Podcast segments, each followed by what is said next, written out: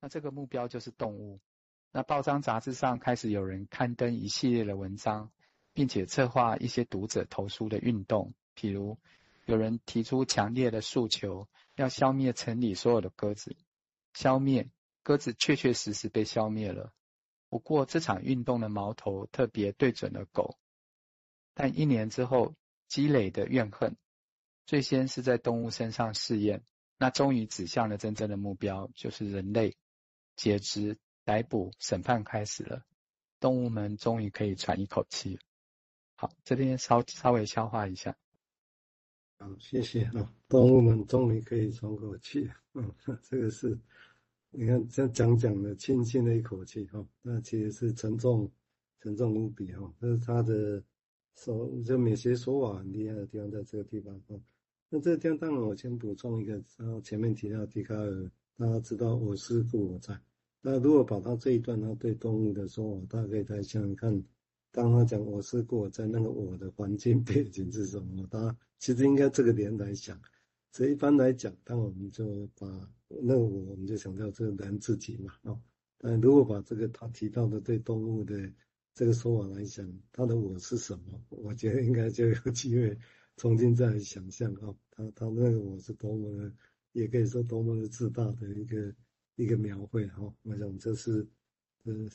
有趣的联想了哈。好，我们接下来请乐清谈谈他的想法，谢谢。嗯，好，那这一段里面也是就是很有故事性了。我刚刚在听的时候是会觉得说啊，这隐喻好多哈。第一个是说那个乡村的妇人说：“您的狗怎么了？看起来有点跛哈。”然后后面呢又有就说呃，虽然是想要安慰他。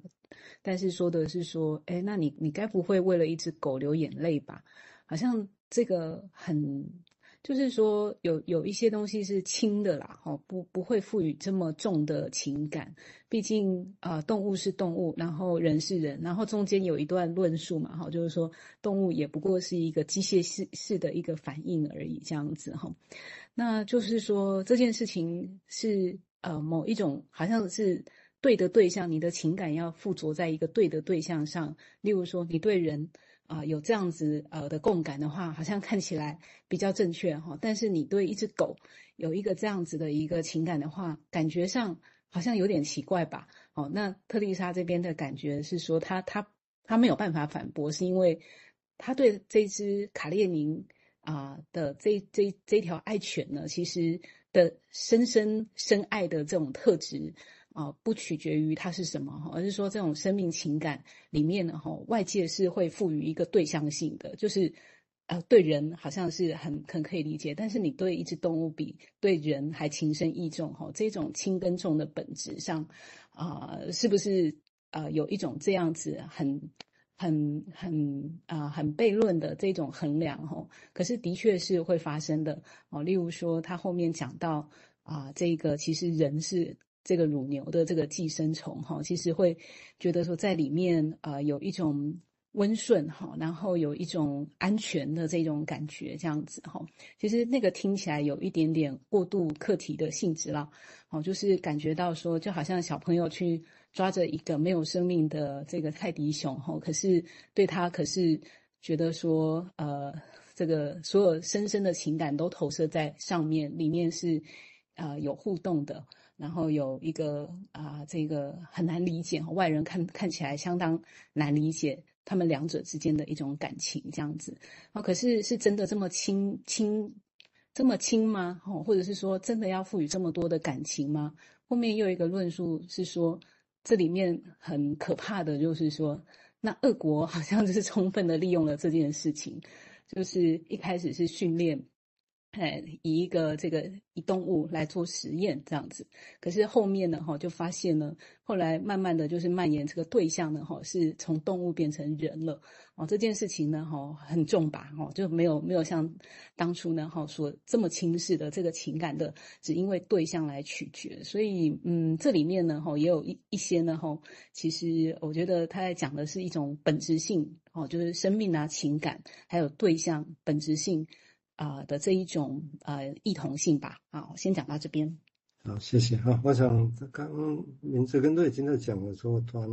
出现一个想法，这个想法我试着练练看哈，这个当然也许会跟这东西的技术比较有关系，但是我刚才我是是在这样练哦，我现在脑袋觉得不牵强，但是我要把它说清楚一下。也就我们现在想想看哈，就你看到这边，它描绘的是在一个极大的压抑下，就其实是我们现在可以想想看，当年这个共产主义，像那个其实是很压抑、很被很受影响啊，你要怎么说怎么想都是会受影响。那在这个情况之下，这里面，但是你看他描绘的，他用轻用这种手手法啊，我们可以说他是文学艺术或美学的说法，要用轻的这东西描绘这么沉重的事情，其实让我想到，一般我们来想想看呢，我们在面对，嗯，不管是朋友，就像那个妇人一样哦，你看那妇人他的方式，或者说我们不管作为他人的朋友，或者作为一个治疗者，我们来想这个事情，我觉得还蛮值得想。也就是当我们觉得一些事情重要的时候，或者不重要，或者那是激情或者叫冷静的时候，那我我觉得，如果我们在把一些事情把它诠释的时候，诠我们会诠释表示它是很重要的。就像这个这个小说家，他会认为他要写这个事情，表示他很重要。但是他用这么轻，他就带着这么浓厚的感觉来描绘。我觉得这个技法，我是我刚刚的想法是说，这种技法好像是文学美学上的一个。文学的技巧跟美学的说法，但如果回过头来呢，用在我们想象，当我们一般要去说明一个诠，我们认为诠释或者在说明一个现象的时候，我也觉得这个说法还蛮蛮值得参考的呢。哦，就好像也许一般会以为直来直往哦，但是我觉得这个说法本身，这是我刚刚的联想了。哦，好，我们接下来请明志再谈谈，谢谢。好。呃，这这让我想到说，那个之前我们山山峰在报那个涂鸦与梦境，就觉得那个维尼口的诠释真的都很轻，这样就很轻这样，然后有时候反而有一种余韵，很很多余韵的感觉这样子，嗯，那再者，我就刚刚瑞君有提到那个人人类哈、似乎把动物或自然当做一个过渡客体这样。那我我是想到可能有一个危险，因为因为人类虽然我是故我在，但人类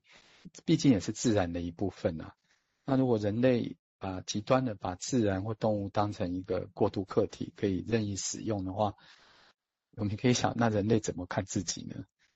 他他最后就被政府给使用了，好像这种心情。好，那下一个段落讲一些联想。这个联想是帮大家，我只集我只集中在一个方向呢，就跟死亡驱力有关的。那刚刚贴的那个连接是，我是在整理这个精神分析词典，哦，做一点整理这样。好，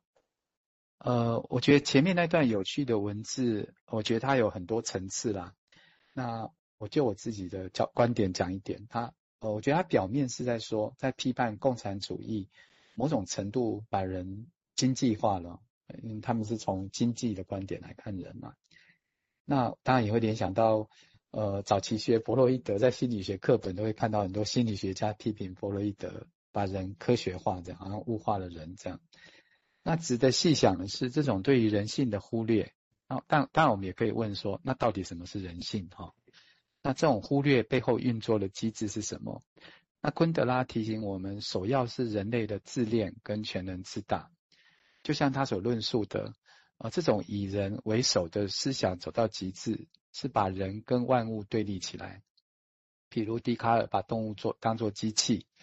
那讽刺的是，在苏联的治理下，人类最后因为这种意识形态而受难，逃不过跟动物一样的命运。那为什么人会无感？